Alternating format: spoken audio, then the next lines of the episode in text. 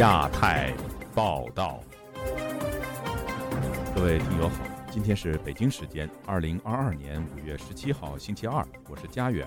这次亚太报道的主要内容包括：浙江、河南等地突然关闭手机接听国际电话及短信功能；上海宣布直到六月份才能全面解封，有居委会假公济私，引发集体抗议；北大学生不满防疫措施隔离师生，隔离墙被推翻。中国官方最新统计数据显示，经济下行导致失业率明显上升。七国集团强硬表态，要求中国敦促俄罗斯停战。接下来就请听这次节目的详细内容。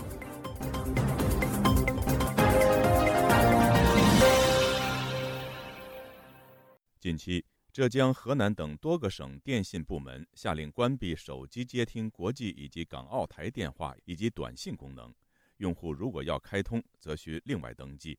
当局的解释是防范境外的电话诈骗，但是有分析人士认为，当局通过用户申请重开境外电话，以掌握境内人士与海外的关系。以下是记者乔龙的报道。近日，浙江多位网民声称，他们收到来自中国移动浙江的一则短信，称根据上级部门要求，为防范境外电话诈骗，保护客户财产安全，浙江移动将默认关闭接听国际及港澳台电话。对此，中国移动浙江相关负责人回应，指此事属实，还称公司正通过短信形式分批次通知客户。若用户需要接听国际及港澳台电话，需另行进行登记。时事评论人士鲁难本周一接受自由亚洲电台采访时表示，他亦在网上看到上述消息。他认为中国官方此举的目的非常明确。他说：“逼迫你去去开通所谓的国际电话，我的理解有两方面的意义。首先，一方面，他就尽可能的。”减少外汇的这种流失，让这些人能够呃待在国内的不要去恶意出境，不要去恶意出国旅游，保证中国岌岌可危的这个外汇储备。另外一方面，从收集个人的信息，哪些人开通了国际这个电话接听的这个功能？鲁难认为，中国居民向电信部门申请。开通接听国际电话服务，意味着这些人与境外有联系被曝光，这有利于当局对国民继续针对性的监控。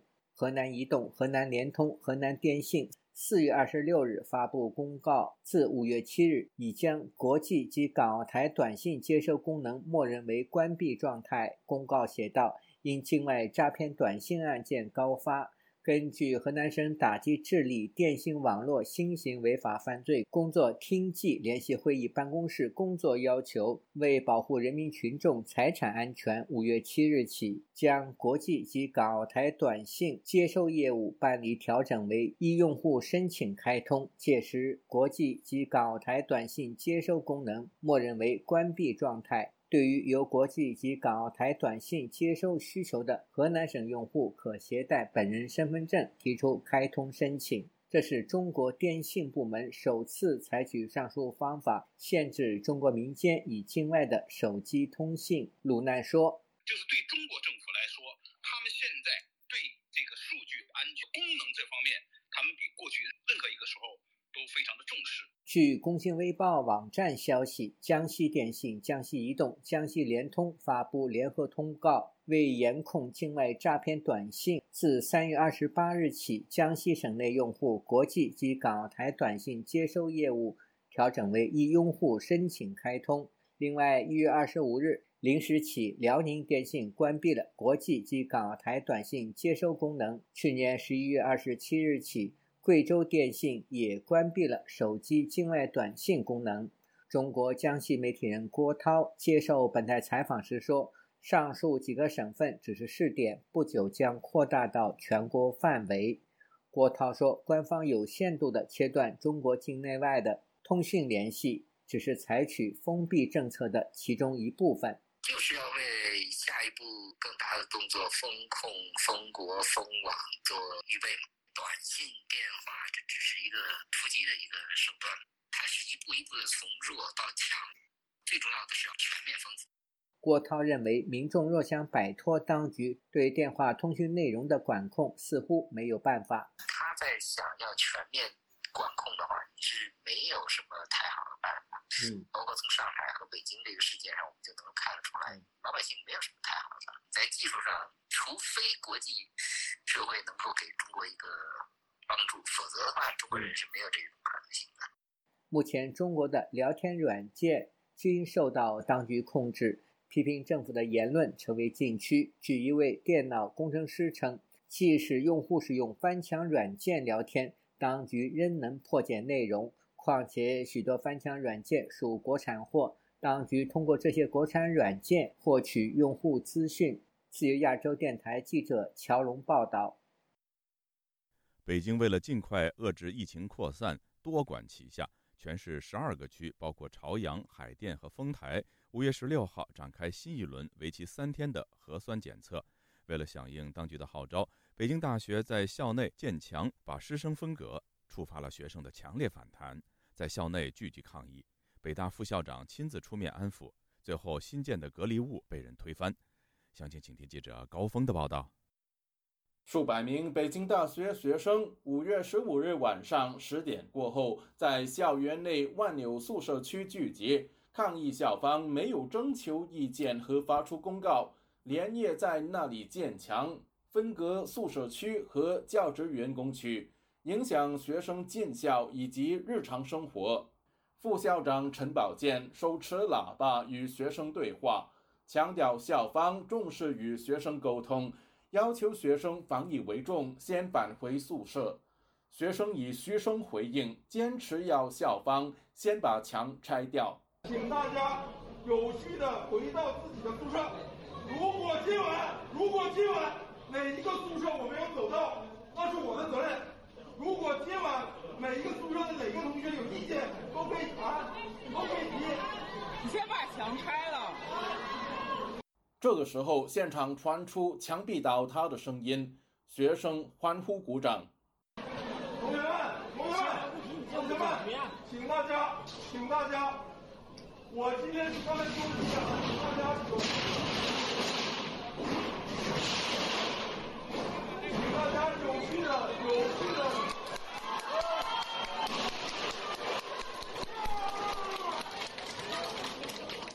接近午夜时，校方清点当时没有在宿舍的学生，群众才逐渐散去。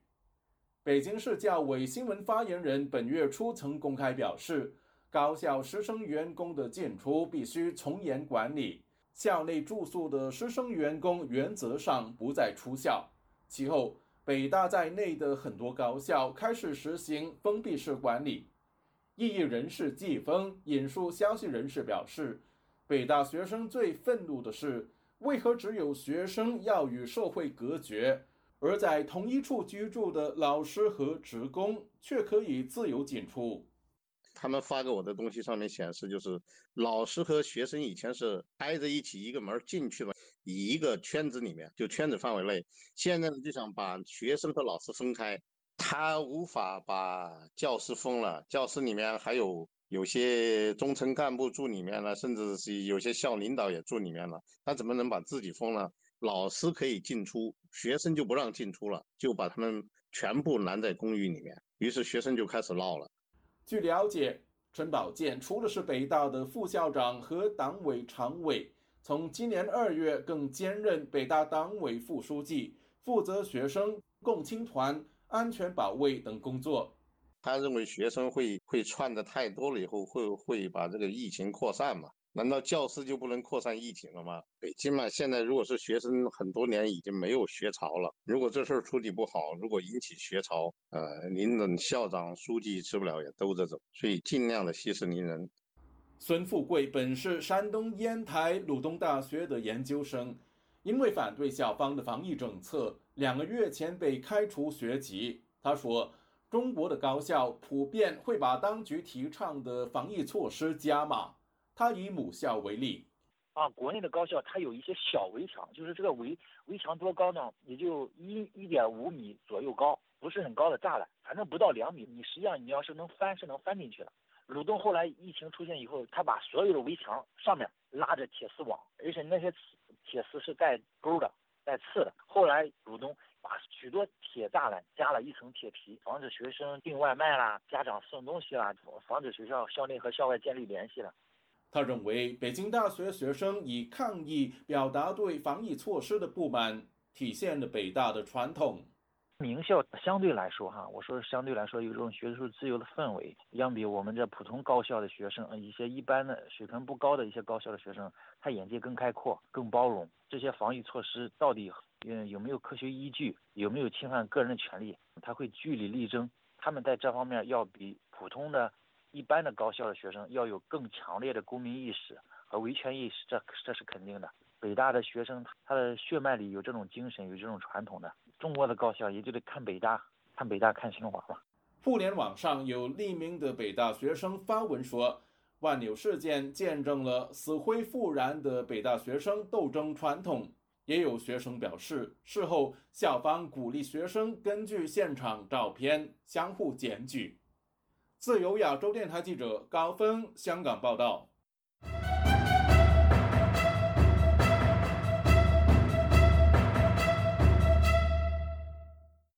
上海当局宣布，从星期一开始，全市将分阶段推进复商复市，其中包括购物中心、百货商场、药店等，逐步恢复线下营业。当天，上海部分航空公司恢复了少量上海始发航班，机场外人山人海。不过，有上海居民表示，当地仍没有解封的迹象，部分居委会甚至假公济私，自己偷偷吃蛋糕。而把方便面留给居民，引发居民的集体抗议。以下是记者乔龙的报道：上海市政府官员本周一在疫情发布会上说，上海疫情得到了有效控制，防控取得阶段性成效。全上海十六个区已有十五个区实现社会面清零，封控区人数降至一百万人以内。全市社会面已经连续两天无新增阳性感染者报告。当局还说，下一步防控分为三个阶段，目标在六月一日至六月中下旬全面恢复全市正常生产生活秩序阶段。该市卫健委官方微博当天消息，前一天上海新增本土确诊病例六十九例和无症状感染者八百六十九例。上海嘉定居民郑先生当天告诉自由亚洲电台，上海新增感染人数。低于一千，疫情有所缓解，但他居住的小区仍未解封。像我们小区现在就小区不能出，但小区里人就走动了，做小区里活动，可能一星期左右吧要封。现在上海杨浦区比较厉害，每次核酸都是有很多人发现。同一天，上海部分航空公司开始恢复少量的上海始发航班，部分已经解封的人士纷纷涌向机场，造成机场人满为患。据央视新闻报道，从十六日开始，在满足目的地防疫要求的前提下，少量由上海始发的国内定期航班开始恢复。首航班分别是吉祥航空和春秋航空，由上海浦东至福建龙岩，旅客进站。需持有四十八小时内核酸检测阴性证明，以二十四小时内抗原检测阴性证明。上海市副市长陈通表示，按照有序开放、有序流动、有效管控、分类管理的原则，严格落实各项防疫措施。从五月十六日起。将分阶段推进复商复市。对于外资外贸企业复工复产的安排，上海市商务委表示，已就物流运输等提供协助。本周日，有居民发现居委会人员躲在办公室里吃蛋糕，众人将居委会分发的方便面扔到居委会门前，要求吃饭盒或蛋糕。居民上传的视频显示，青浦区一居委会多名人员一起在吃蛋糕，见居民拍摄，立即把蛋糕扔了，现场出现争执。在另外一段视频中，众多居民把一箱箱的方便面扔在居委会门前，居民说他们不要吃方便面，想吃蛋糕或饭盒。居民郑女士告诉记者。上海封城以来，居委会人员总是把好东西留给自己，而分发给居民的大部分是差一级的货品，甚至是变质的食品。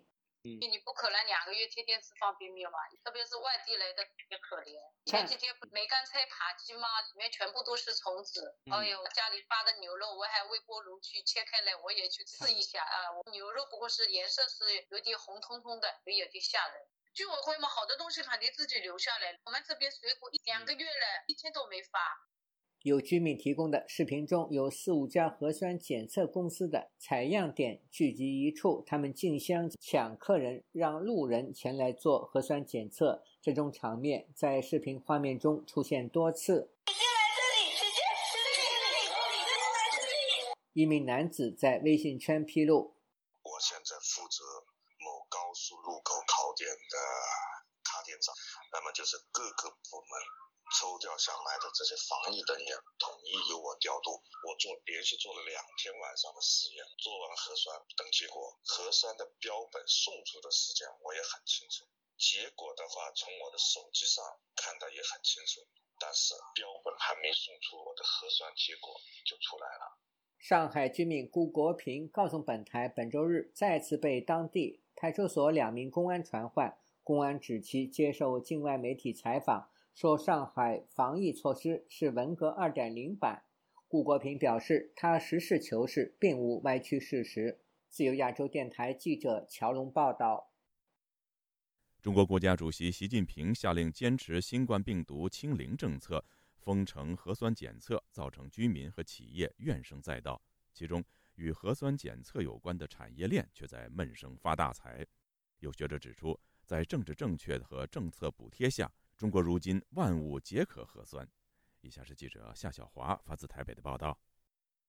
英国经济学人杂志以“中国的清零产业复合群”为题报道指出，六号习近平在中共中央政治局常委会定调坚持清零之后，生产核酸检测剂的迪安诊断技术集团股价暴涨了超过百分之十。另一支检测剂制造商达安基因，以及号称有助抗疫的中药莲花清瘟生产商以岭药业股价也大涨。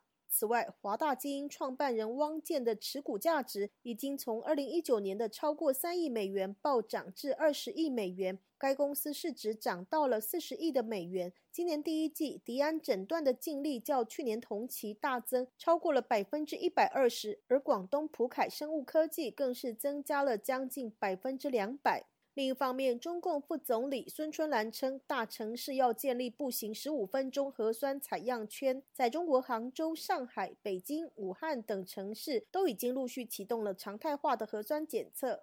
中国东吴证券首席宏观分析师陶川近日发表报告就表示，中国如果一线和二线的城市实施常态化的核酸检测，其一年成本上限约一点七万亿元的人民币，约占国内生产总值 GDP 的百分之一点五，比二零二一年中共解放军总军费一点三七万亿元人民币还要高。而野村控股则估计，中国展开常态化的新冠病毒核酸检测。将耗费 GDP 百分之一点八的代价。中国第一财经报道，最近两年核酸检测市场的规模已经超过了一百亿元。去年新增了医学检验相关机构四百三十七家，年度增速高达了百分之二十五，为历年最高。第一财经进行调查发现，差距甚大。注册资本额有六亿多元，也有一百五十一万元。至于实缴资本，有高达一亿元，最低则有挂零，也就是零元也能开设。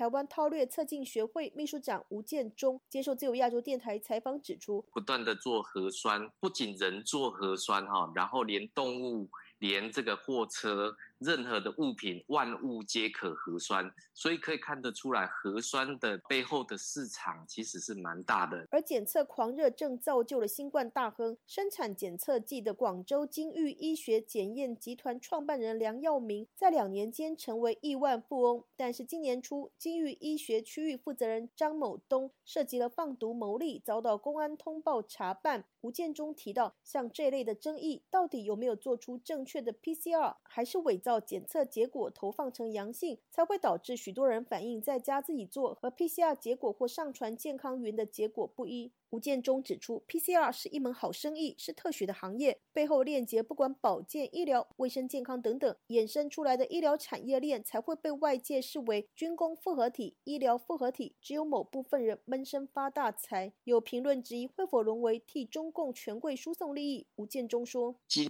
玉医学背后最大的股东就是钟南山啊，为什么要找钟南山？”钟南山有真的有这么多钱来插股吗？他其实就是借由他的名号去取得这个检测的这种资格，好，所以我们可以看得出来，就是说这是一场就是权钱交易的这种过程。但是呃，大家都想分这一杯羹的时候，抱歉，如果你没有这样的一个呃人脉链的话，你可能还是没有办法进入到这样的一个场域里面。来乾坤大挪移。胡建中提到，在国家政治正确下，利用政策补贴参差不齐，中美贸易战爆发，中国被美国制裁芯片输入的情况似乎是重演。中共缺芯的时候，芯片的时候。他们有全民大练心，有没有？连那种卖面的阿尚，他都要来这个呃上市上柜，他要来进行练心。所以你可以看到各地方参差不齐的这种呃素质的这个公司，它其实只要取得这种所谓的啊这样的一个地方政府的这样的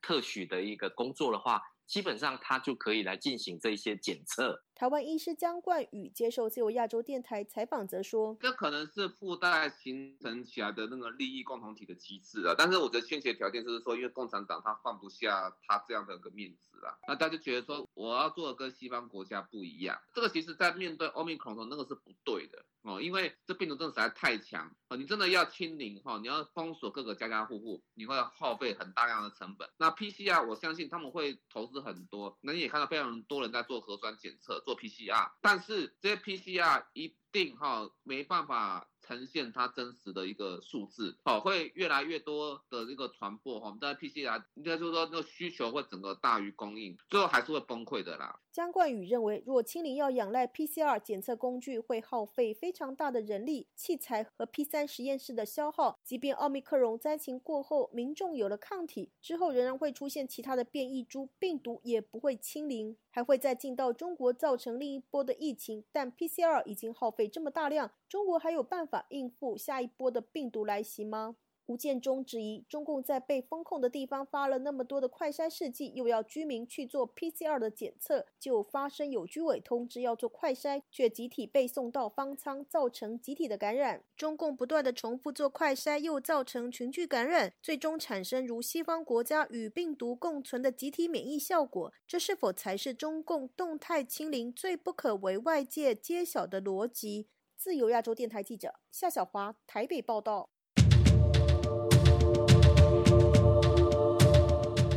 中国独立作家慕容雪村近日出版新书《进城：武汉传来的声音》。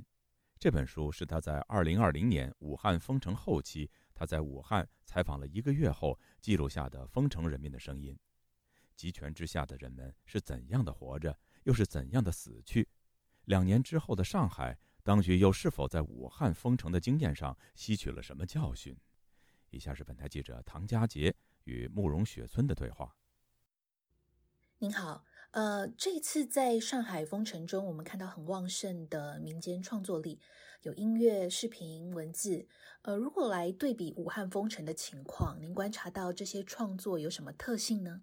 我觉得这次上海呢，它这次封城啊。我大大概觉得几个方面，第一呢，更多反映的实际上是中产阶级的生活。这些作品，葱的展览也好，这些时装秀也好，包括四月之声也好，这些所提到的人人和事，大多都是在中产社区。就让我更担心的是，在上海的那些底层人的那种生活。你比如说，外来的农民工是怎么生活的？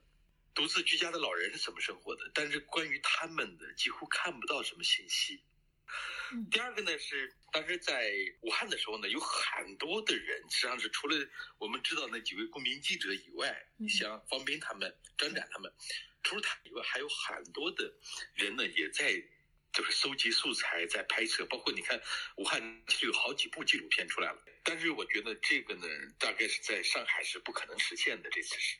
很少有人能够走出去了。第三个呢，其实很多时候就是葱的展览也好，那么这些呢，很多是用在嘲讽。这嘲讽呢，其实有时候呢是某种不得已之举。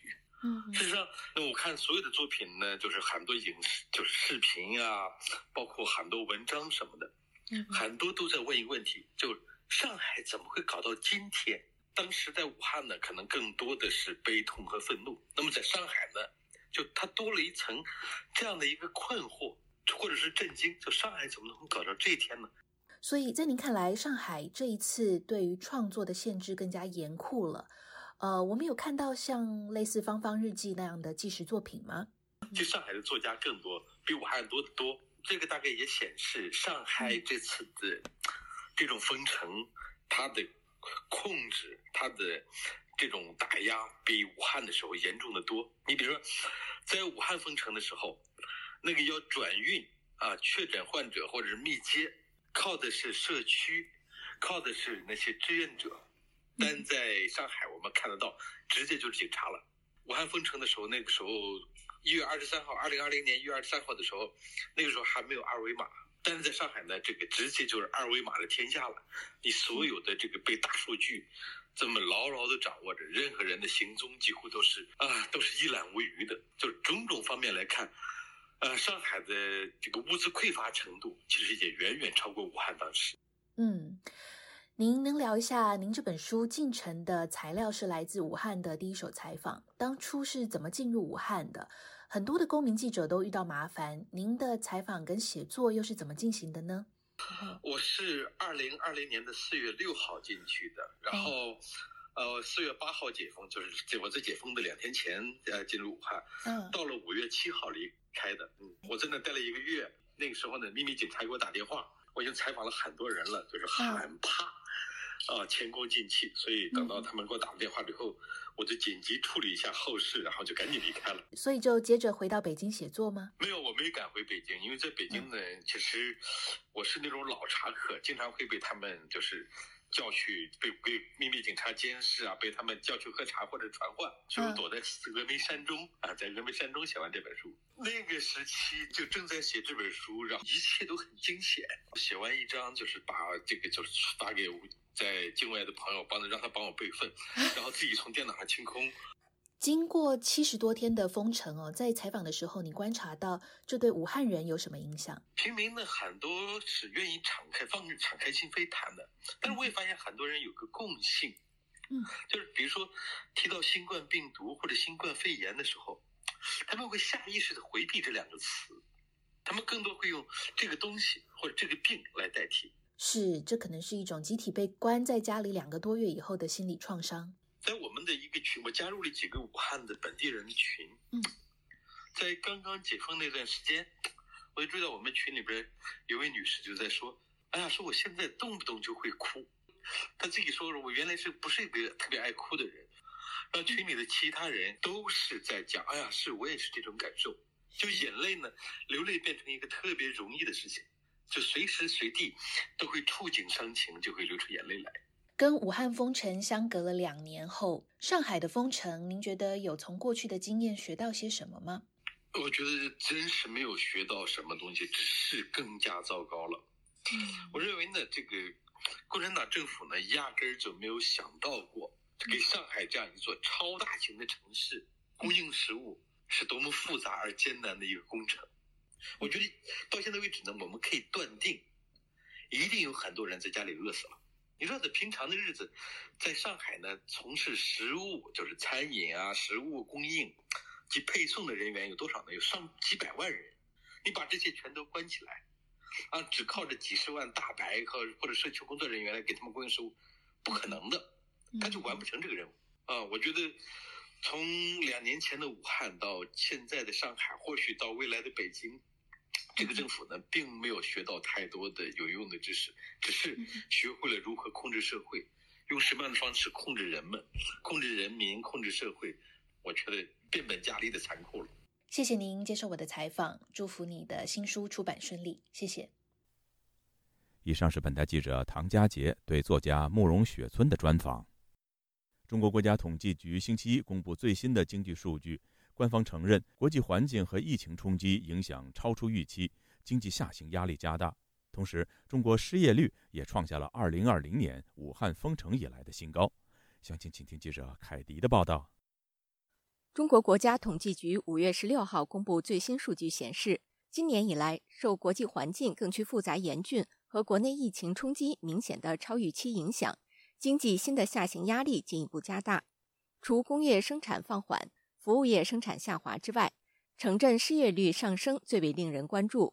数据显示，今年一至四月份，中国总体失业率平均值为百分之五点七。其中，四月份全国的总体失业率为百分之六点一，比上个月上升零点三个百分点，也是二零二零年三月以来最高水平。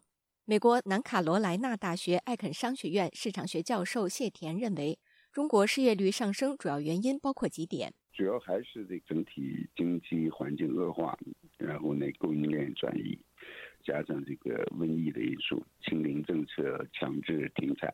在美国的资深中国政经分析人士秦鹏指出，导致中国失业率上升主要原因还是由于疫情风控。像制造业就是没有办法啊满员生产，服务业的话呢又是一个大幅的下降，就是大家不能出去消费或者不能出去旅游。中国国家统计局周一公布的数据也显示，四月份全国规模以上工业增加值同比下降百分之二点九，环比下降百分之七点零八。其中制造业下降百分之四点六，另外全国服务业生产指数同比下降百分之六点一。同时，三十一个大城市失业率为百分之六点七。秦鹏认为，这波疫情风控下，中国的大城市受到经济打击最为严重。呃，作为大城市呢，它主要是靠这种服务、旅游，呃，还有这种制造这个去拉动经济的。当整个产业链受到打断的时候，你即使在本地的时候，可能疫情上没那么严重，它实际上也没有办法是实现很好的这样的一个生产、一个消费、一个这个就业的一个流转。中国媒体中财网和第一财经近日披露，从目前已公布的中国部分城市四月份财政收入来看，不少城市下跌幅度都超过百分之三十，其中深圳与去年同期相比下降百分之四十四。南京同比下降百分之五十四点九。中国国家统计局周一公布数据中，十六至二十四岁人口失业率为百分之十八点二，二十五至五十九岁人口失业率为百分之五点三。秦鹏说：“年轻人失业率原本就高，但高到这种程度还是令人感到惊讶。同时，中国今年高校毕业生规模首次突破千万，达到一千零七十六万，就业形势本就十分严峻。”再加上受到疫情、经济下行压力等因素影响，就业形势更加困难。据就业信息网站联智招聘数据，截至今年四月中旬，只有百分之十五点四的应届毕业生签约找到了合适工作，低于去年的百分之十八点三。对很多应届毕业生来说，今年真的就是毕业即将失业吗？秦鹏认为，如果这部分人口加入进来，中国失业率还将继续上升。两年前，武汉疫情爆发，但封城结束后，当地经济很快恢复。中国还似乎出现了一年左右的黄金期。谢田教授认为，这是因为当时世界各国因疫情也相继采取了封城措施，导致对中国商品需求增加。但现在这个黄金期已过，目前形势更为严峻。他谈到，中国目前商业环境恶化，劳动力成本上升，官方敌视私营企业，以及美中竞争愈演愈烈。国际供应链正在持续向海外转移。谢田警告说，越南的接到的出口订单的数量，呃，超过了深圳，这个是一个非常一个显著的一个转折点，意味着原来中国作为世界工厂的这个地位呢，现在是彻底的，就是呃失去了。五月十二号，中国官方新华社发布题为《动态清零为中国和世界经济带来更大确定性的文章》。呼吁在华外国企业从长计议，与中国共克时艰。文章还说，必要的防疫措施是控制疫情、实现有序复工复产的必要代价。但中国欧盟商会主席伍德克接受美国之音采访时则表示，清零政策不仅难以为继，而且给中国经济造成不可逆转的损害。他还说，这种动辄封城的做法如不改变，将导致供应链逐渐搬离中国。他说，虽然有中国官员。已清楚意识到清零给经济造成的损害，但他对中国年内放松清零政策不抱希望，即使是在中共二十大习近平连任之后。以上是自由亚洲电台记者凯迪华盛顿报道。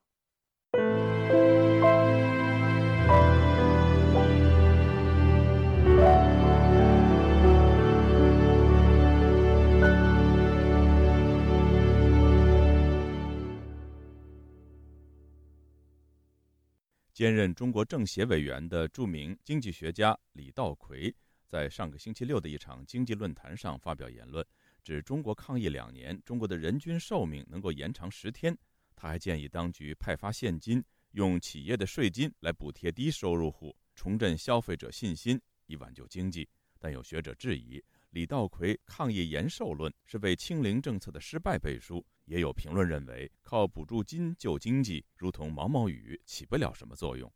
请听记者陈子飞的报道。清华五道口首席经济学家论坛上周六在线上举行。清华大学弗里曼经济学讲座教授李道奎在发言时谈及抗疫与经济。他表示，以美国死于新冠疫情的人口计算。如果中国没有做好防疫工作，过去两年会损失四百万的生命，救回的生命等同于帮助中国人平均增寿十天。他也用同一个概念推算经济发展和消费增长对中国人延长寿命的成效。过去两年的抗疫的伟大胜利，我们挽救了四百万的生命，平均的每一个百姓平均寿命延长了十天。我一切都是人民至上，不谈庸俗的这个这个物质消费，不谈 GDP。那么我们这么多年是通过什么方式，我们做到了人民至上、生命至上的提高老百姓生活水平，就是保生命。百分之一的人均消费的增长，能够给我们提高每年十天的生命，相当于抗疫。他形容抗疫是打时间战，严格抗疫让疫情不要扩散，是争取时间，等待特效药和更好的疫苗，减少生命的损失。他也同时提出保住生产线的重要。我们不能够自毁长城啊！我们不能够只忙着减少这个感染，生产线我们产业链忘记了。保产业链就是保我们未来的经济的增长的潜力。假如我们能把未来的我们潜在的 GDP 增长速度，我们能保住百分之零点一的话，那就相当于对未来我们每一年的增长能够多增加百分之零点一。由于消费跟整个的经济基本上同步的，那我们的消费质量能够每年增长多增加百分之零点一，人均消费啊，折算成寿命就是每年呀增加六天的人均寿命。知道今天的抗疫是多少呢？保住二百三十万人的中老年人的健康，所以你看看重不重要啊？他提出应该先把重要产业链的工人集中在一起，一边隔离一边生产，保住供应。同时也要保住消费能力。他以上海为例子，两千四百万人口，大约六百万个家庭计算，向其中低收入的百分之十家庭提供每户一万元的现金保助，推动他们消费，启动经济增长。李大奎表示，特斯拉原计划一年向上海政府交二十亿的税款，三个特斯拉就有六十亿。又说，上汽集团一年向中央交税七百亿。只是拿一部分就能够实现现金保住的计划。经济学家司令表示，从多项官方公布的数据可见，中国因为抗疫导致经济衰退，也显示清零政策的失败。质疑本身是国际金融专家的李道奎，因为政协身份，借用学者的背景，为清零政策找寻合理性，稳定外资的信心。本身呢，它是无法成立的这么一个东西呢，他要把它呢。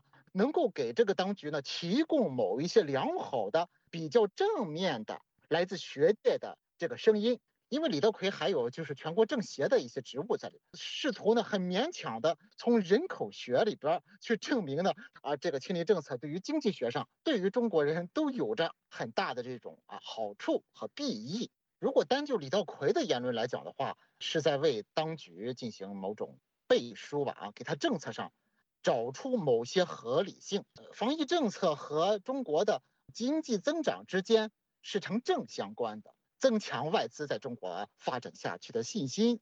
对于李大奎提出现金援助低收入的家庭就消费信心的建议，施林表示，在疫情停工之下，估计不少的中小企业都没办法如期交税，政府是否有能力派现金援助也成问题。他又说，派遣的做法在西方社会很快便能见效，但相信中国人，特别是低收入的一群，经历疫情后会把补贴的钱传起来，不一定能达到拉动消费救经济的作用。时事评论员方源指出，中国是一个人口众多的国家，只是补贴六十万家庭就能刺激经济，只是一厢情愿的想法。六十亿的配发就像红包吧，直接发福利，它呢属于毛毛雨呀，分到的每个人的头上起不了任何的作用。支持归支持，但是呢，可行性的问题，我觉得还是完全落实不了。这也是他们一厢情愿提出这么一个建议。方源指出，要救中国经济，当务之急是要尽快更改现行的防疫政策，让社会的人口和物资自由流动，否则难以挽回经济衰退局面。就亚洲电台记者陈子飞台北报道。伴随美中竞争关系日趋紧张，有关东升西降的言论在中国学术界再次成为热点。北京大学教授林毅夫日前在一场研讨会上表示。在美国衰落、中国崛起之时，中国应竭尽所能避免战争，保持动态的经济发展增速和保持开放的态度。以下是记者黄春梅发自台北的报道。北京大学新结构经济学研究院院长林毅夫十四日在二零二二清华五道口首席经济学家论坛上表示，全世界正在经历巨大的变革，经济版图发生巨变。一方面，最主要的国家增长率在下降；另一方面，新兴市场经济快速崛起，特别是中国。全球版图变化中最大的输家是美国。二零一四年，中国按购买力评价计算超过美国，成为全球最大经济体。也正因为这样的改变，美国想采取一些措施，保持经济产出，并遏制中国的发展。我们现在最大的大局，最大的啊政治。就是保持一个合理的高速增长，并且呢，让我们呢在高速增长的时候继续保持开放。林毅夫说：“中国不仅仅是按照购买力评价是全球最大的经济体，如果能做到保持高速动态经济增长，并且保持开放型增长的态度，他宣称中国能瓦解美国试图和中国脱钩的企图。那我相信呢，美国想象。”要其他国家跟中国脱钩，这样的一个图谋就不容易实现。所以最重要的还是做好我们自己的工作。林毅夫多次以购买力评价衡量中国经济。他提到，中国过去是美国的百分之五十，但是中国人口是美国的四倍，这么大的经济体总量，总有一天会是美国的两倍。林毅夫认为，如果那一天到了，美国不得不做平衡的抉择，必须跟中国维护好关系。林毅夫的这一番谈话被中国多个财经媒体当作标题，但是他们却忽略了林毅夫特别抛出当下的时点，中国会竭尽所能避免战争。国立政治大学经济系教授庄义奇接受本台访问时表示，从一战和二战都可以看到鲜明的例子，拉回到近期俄乌战争，两个国家互相毁灭。中国目前因为疫情风控受到很大的影响，他认为现阶段更不是以战争作为手段，中国要强烈避免战争。那现在经济抢救都来不及了，还搞什么战争？只有一种情况就是经济真的不行了，只有用战争来解决，只有那种情况。但是那样的情况就整个经济就要倒退了。对于林毅夫所提所谓中国与其他国家贸易双赢说，中华经济研究院第一研究所所长刘梦俊对本台分析。在中国加入世贸组织，许多跨国公司看中中国劳力年轻、土地便宜，加上对环保要求不高，把中国当成组装地。然而现在时空变了，上述条件不在，加上美中贸易战、疫情风控和俄乌战争爆发，很多跨国公司都已经意识到，不能再把鸡蛋都放在中国这个篮子里。并不是讲说像李毅夫讲说这种中国的那个供应链集中，当做一个世界工厂的角色会一直长期停留。美国的所谓印太战略，无形当中的话是要扶持印度成为一个取代中国的一个考量了。不寻常的是，在中国经济放缓之际，中国官媒新华社、人民日报接连发表中国国务院总理李克强上个月二十五日出席国务院第五次廉政工作会议的谈话内容。李克强强调，今年经济要爬坡过坎，保持经济平稳运行，不仅是经济问题，也事关社会稳定大局。《华尔街日报》解读，在中国陷入近年最严重的经济困境之际，李克强正在发挥作用。自由亚洲电台记者黄春梅台北报道。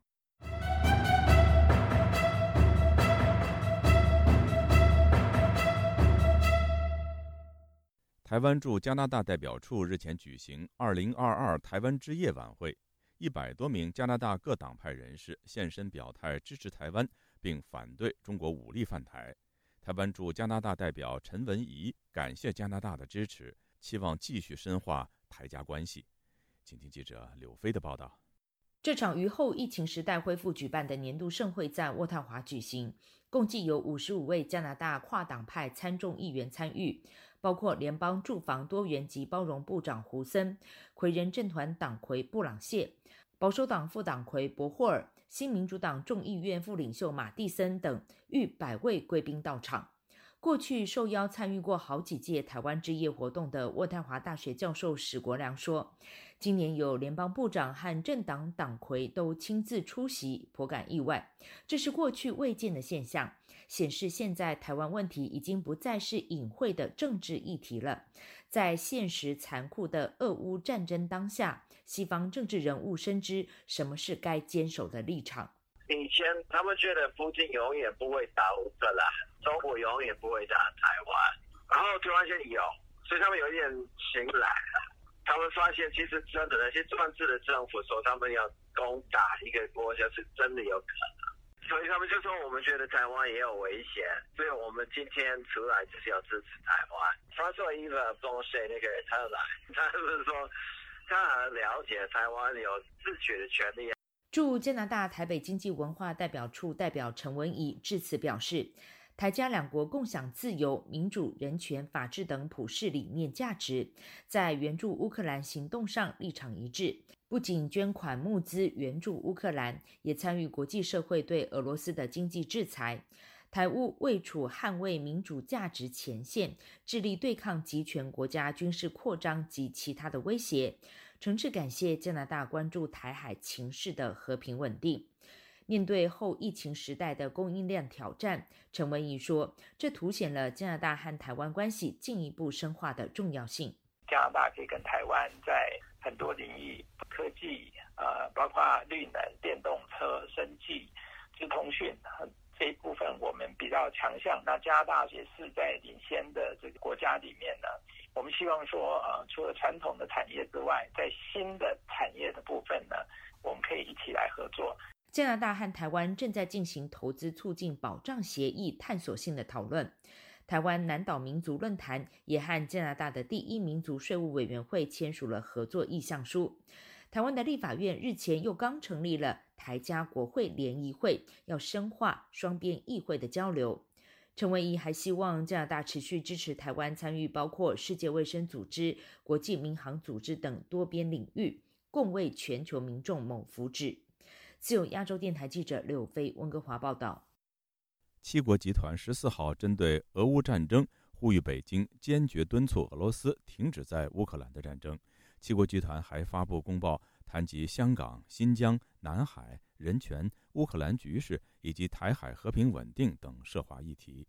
七国外长们更强调，中国在南海的扩张主义没有法律依据。以下是记者蔡玲发自巴黎的报道。七国集团外长十四号在德国北部万格尔斯召开正式会议后，发表公报指出，永远不会承认俄罗斯通过军事干预试图改变的边界。德国外长贝尔伯克说：“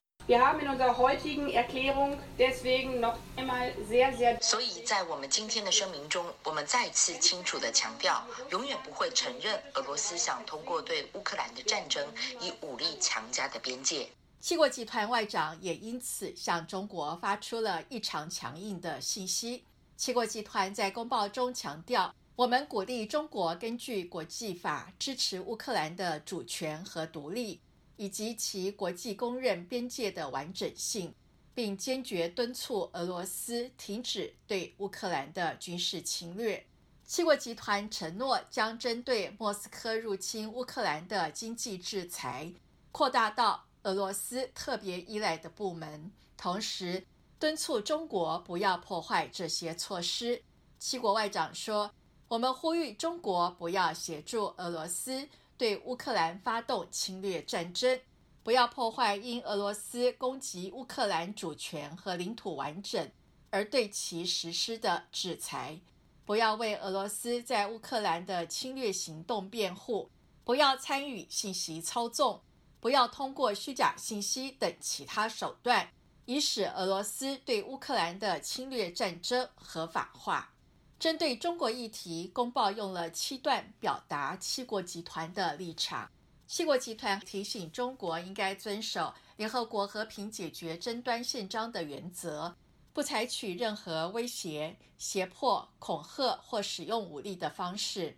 七国集团还特别关注新疆和西藏的人权问题，认为中国要根据国际法和国内法承担的义务，充分尊重人权，在网络空间采取负责任的行动，包括不实施或不支持通过网络空间窃盗知识产权以获取商业优势。针对香港的政治多元倒退，并限制公民和政治权利，七国集团也强烈谴责，并呼吁香港当局尊重人权、法治、司法独立和民主原则，呼吁中方就香港问题按其国际承诺及法律责任行事，包括遵守中英联合声明和基本法，并尊重香港高度自治和香港居民的权利和自由。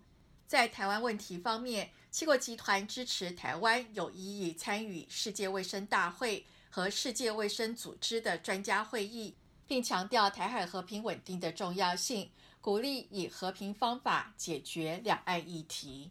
七国集团还敦促中国当局允许包括联合国人权事务高级专员在内的独立监察员立即、有意义和不受阻碍地进入新疆和西藏。七国集团还呼吁中国不要将难民强行遣返回朝鲜。就东海和南海问题，强调中国在南海的扩张主义没有法律依据。对于七国集团公报多处谈及涉华议题，中国外交部发言人赵立坚回应：七国集团外长会这份所谓公报，粗暴干涉中国内政，恶意污蔑抹黑中国，并再次。借俄乌冲突等等对中方施压，针对七国集团敦促中国不要破坏对俄罗斯施加的国际制裁，赵立坚也表示，中方始终根据事情本身的是非曲直，决定自身的立场和政策。自由亚洲电台记者蔡玲巴黎报道。世界卫生大会即将开幕之际，上百位居住在美国加州的。台湾裔居民日前在旧金山市政厅前举行了集会和游行，声援台湾参与国际事务。以下是记者孙成的报道。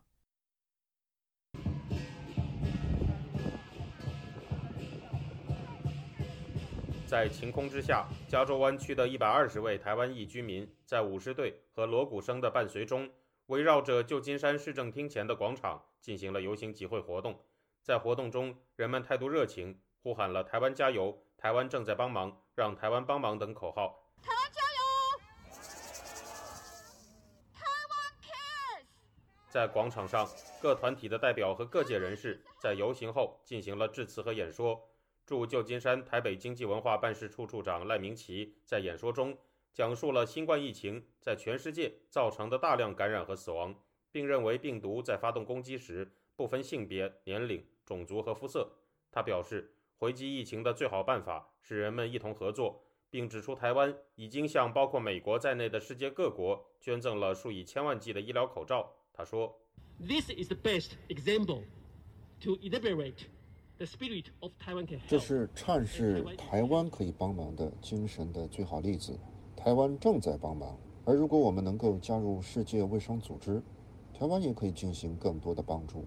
所以我们真的希望世界卫生组织能在太迟之前做出邀请台湾的正确决定。自从2017年以来，在中国的反对之下，台湾连续六年没有收到世界卫生大会的邀请。而在2009至2016年间，台湾一直能够以观察员的身份出席世界卫生大会。随着第七十五届世界卫生大会即将于今年5月22至28日在瑞士日内瓦召开。台湾正致力于获得出席本次大会的邀请。台湾金山湾区文教中心主任庄淑雅在演说中表示：“健康是普世价值，也是基本人权，更是世界卫生组织的基本章程。我们要共同来呼吁，呼吁世界卫生大会能够邀请台湾加入，也共同呼吁世界卫生大会能够重视健康是普世的人权，也是基本的价值。”多位台湾侨务委员、咨询委员和顾问也出席了本次活动。从加州首府萨克拉门托来到旧金山参加本次活动的侨务委员陈俊明认为，将台湾排除在世界卫生大会外是不公正的。自由亚洲电台特约记者孙成，旧金山报道。听众朋友，接下来我们再关注几条其他方面的消息。中共官方新华社星期天刊发中共中央办公厅关于加强新时代离退休干部的党的建设工作的意见，要求各地区各部门结合实际。认真贯彻落实。意见指出，要确保离退休干部，特别是担任过领导职位的党员，继续听党话、跟党走，自觉在思想上、政治上、行动上同以习近平为核心的党中央保持高度一致，不得妄议中央大政方针，不得传播政治性的负面言论，不得参与非法社会组织活动。中办还要求离休干部。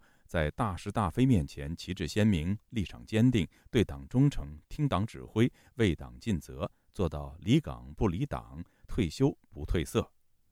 针对知网涉嫌实施垄断行为被立案调查一事，中纪委国家监委网站微信公众号发表评论说：“知网被查，给所有平台敲响了警钟。”文章说：“越是头部平台，越要依法规范经营，积极履行自身的社会责任。”倘若店大欺客，利用自身地位实施所谓霸道操作，在法律边缘试探，甚至逾越底线，最终只会失去信任，失去市场。各位听众，这次的亚太报道播送完了，谢谢收听，再会。